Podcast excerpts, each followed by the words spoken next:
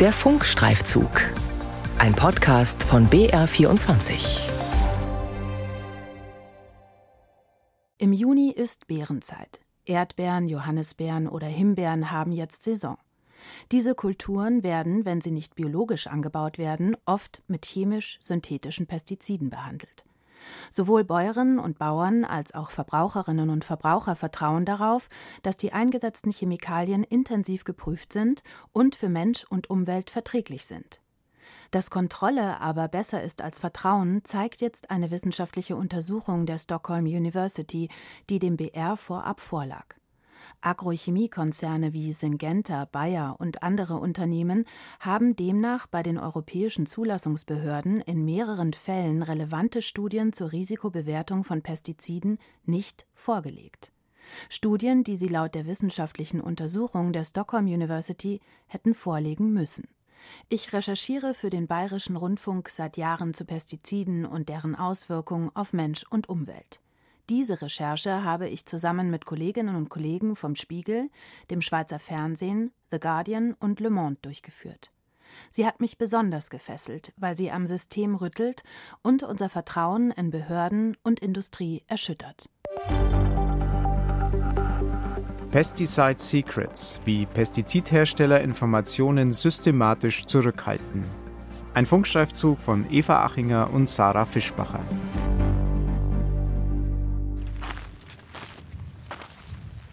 Frisch gepflückt schmecken Erdbeeren eigentlich am besten. Bevor die Früchte erntereif sind, müssen die Erdbeerbauern und Bäuerinnen verhindern, dass Schädlinge Pflanze und Frucht befallen. Zum Beispiel die Spinnmilbe. Sie ist so winzig, mit bloßem Auge kaum zu sehen.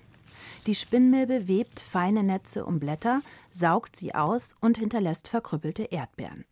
Der Agrochemiekonzern Syngenta ist ein Unternehmen, das gegen diese Schädlinge ein Insektizid entwickelt hat. Vertimec Pro heißt es. Jahrelang war das Mittel im Erdbeeranbau gegen die Spinnmilbe erlaubt. Seit Anfang des Jahres ist diese Anwendung nicht mehr zulässig, wie das Bundesinstitut für Verbraucherschutz und Lebensmittelsicherheit mitteilte. Diese Entscheidung hätte schon viel früher fallen können. Menschen wurden möglicherweise jahrelang unnötig gefährdet, weil die Industrie Studien zu einer potenziellen Schädigung der Gehirnentwicklung bei Embryonen und Kindern nicht vorgelegt hat. Hätte Syngenta bereits 2005 und 2007 ordnungsgemäß diese Studien an die Behörden eingereicht, dann wären wohl schon damals die Anwendungen zum Beispiel in Äpfeln und Birnen eingeschränkt oder verboten worden. Das vermutet Axel Mie, Chemiker und wissenschaftlicher Mitarbeiter an der Stockholm University. Er forscht dort am Institut für Umweltwissenschaften und kennt die Geschichte hinter dem Wirkstoff Abermectin, der im Pestizid Vertimec Pro steckt, wohl besser als jeder andere. Eine unglaubliche Geschichte, in der es um Industrieinteressen, ahnungslose Behörden und fehlende Sanktionen geht. Doch noch einmal einen Schritt zurück zu den Erdbeeren. In dem Pestizid Vertimec Pro, das jahrelang für den Erdbeeranbau zugelassen war, ist der Wirkstoff Abermectin enthalten. Nach Angaben des Herstellers sind die Insekten nach der Aufnahme des Wirkstoffs unmittelbar gelähmt und sterben ab. Bis ein solcher Wirkstoff oder Molekül, wie Fachleute auch sagen, einsatzbereit ist, müssen die großen Agrochemiekonzerne enorm viel Forschung betreiben. Die Entwicklung eines neuen Moleküls dauert circa zehn Jahre. Und wir investieren ca. 250 Millionen Schweizer Franken, um ein marktreifes Molekül zu entwickeln. In einem Imagevideo des Pestizidherstellers Syngenta mit Sitz in Basel erklärt eine hochrangige Mitarbeiterin, wie aufwendig die Entwicklung eines Pestizidwirkstoffs ist. Während dieser ganzen Zeit werden Studien durchgeführt, um sicherzustellen, dass die Produkte, die wir herausgeben, auch sicher sind. Für die Zulassung eines Produktes werden mehr als 1300 Studien durchgeführt.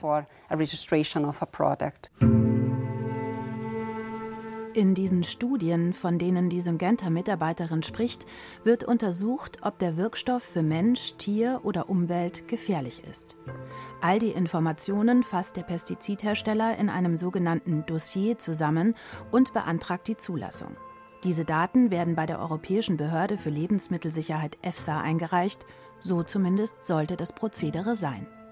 Auf EU-Ebene findet dann unter Einbezug der Mitgliedstaaten eine Risikobewertung des Wirkstoffs statt.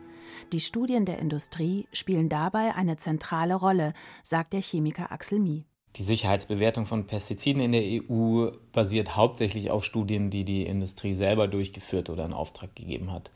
Es ist gesetzlich geregelt, dass die Unternehmen alle solche Studien an die Behörden einreichen müssen, wenn sie Zulassungen für ihre Substanzen beantragen. Ob sich die Agrochemiekonzerne tatsächlich daran halten und wirklich alle relevanten Studien bei den Zulassungsbehörden einreichen, hat der Chemiker Axel Mie gemeinsam mit seiner Kollegin Christina Ruden von der Stockholm University untersucht. Die beiden haben sich dabei auf sogenannte DNT-Studien beschränkt, die die neurotoxische Wirkung eines Stoffes testen.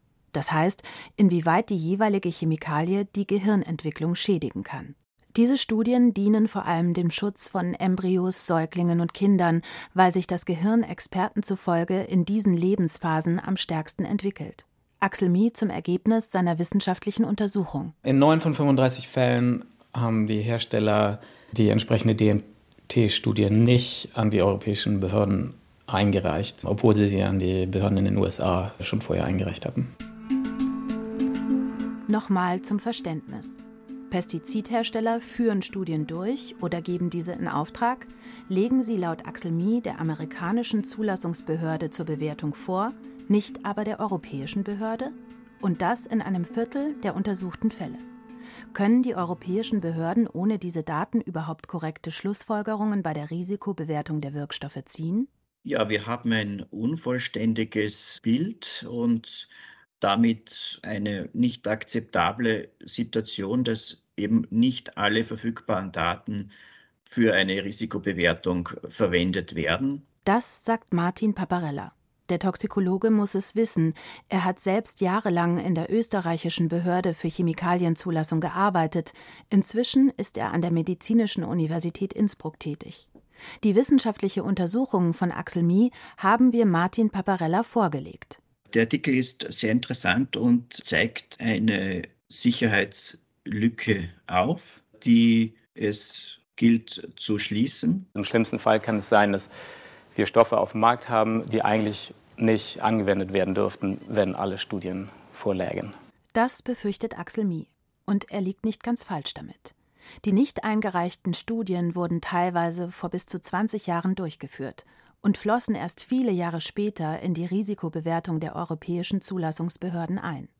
Immer mussten die Behörden die Studien von der Industrie nachfordern. Nach Axel Mies Recherchen hatten die zurückgehaltenen Studien in drei Fällen Einfluss auf die Neubewertung des Stoffs. Ein Beispiel ist der Wirkstoff Abermectin von Syngenta. Wir erinnern uns, der Wirkstoff steckt in einem Mittel, mit dem unter anderem Spinnmilben an Erdbeeren bekämpft wurden. Der Stoff wurde 2009 in einem EU-weiten Verfahren zugelassen. Zwei Studien aber reichte Syngenta dabei nicht ein. Es handelt sich um Studien zur neurotoxischen Wirkung von Abermectin. In Tierversuchen traten negative Effekte bei Rattennachwuchs auf. Auf BR-Anfrage schreibt das Unternehmen, im Laufe des Zulassungsprozesses habe Syngenta diese DNT-Studien bei den europäischen Behörden nicht proaktiv vorgelegt. Die Studien seien im Rahmen des Zulassungsprozesses in den USA durchgeführt worden, heißt es weiter, und im europäischen Zulassungsverfahren damals behördlich nicht angefordert gewesen. Syngenta habe die Studien so eingestuft, dass sie keine neuen Erkenntnisse bezüglich der Toxizität des Wirkstoffs ergeben hätten. Das ist die Aufgabe der Behörden, solche Schlussfolgerungen zu ziehen. Die Firmen sind verantwortlich für die Sicherheit ihrer Produkte. Und wenn die Firmen selber entscheiden, welche Studien sie einreichen, dann laufen wir natürlich das Risiko, dass die entsprechenden Schlussfolgerungen am Ende falsch sind. Im Fall des Wirkstoffs Abermectin war es die Firma Syngenta, die mit ihrer Einschätzung offenbar falsch lag. Denn als die Behörden nach vielen Jahren von den DNT-Studien aus 2005 und 2007 erfuhren, forderten sie diese nach. Die Europäische Lebensmittelbehörde EFSA schreibt dem BR, die beiden Studien hätten zu einer Neubewertung geführt. So wurde zum Beispiel die tägliche Aufnahmemenge, die für den Menschen als unbedenklich gilt, gesenkt. Bei zwölf Obst- und Gemüsesorten könne ein akutes Risiko nicht ausgeschlossen werden, folgert die Behörde. Das wiederum hatte zur Folge, dass die Grenzwerte, die man zum Beispiel auf Äpfeln oder auf Birnen oder auf Erdbeeren toleriert, deutlich gesenkt wurden. Für Äpfel bedeutet das sogar, dass dieser Stoff nicht mehr auf Äpfeln angewendet werden darf. Auch gegen Spinnmilben an Erdbeeren dürfe das Mittel nicht mehr eingesetzt werden, teilte das Bundesinstitut für Verbraucherschutz und Lebensmittelsicherheit in einer Fachinformation im Januar mit. Syngenta habe selbst den Widerruf beantragt, schreibt die Behörde auf Nachfrage des BR. Vorsorglich. Aber Mectin ist kein Einzelfall.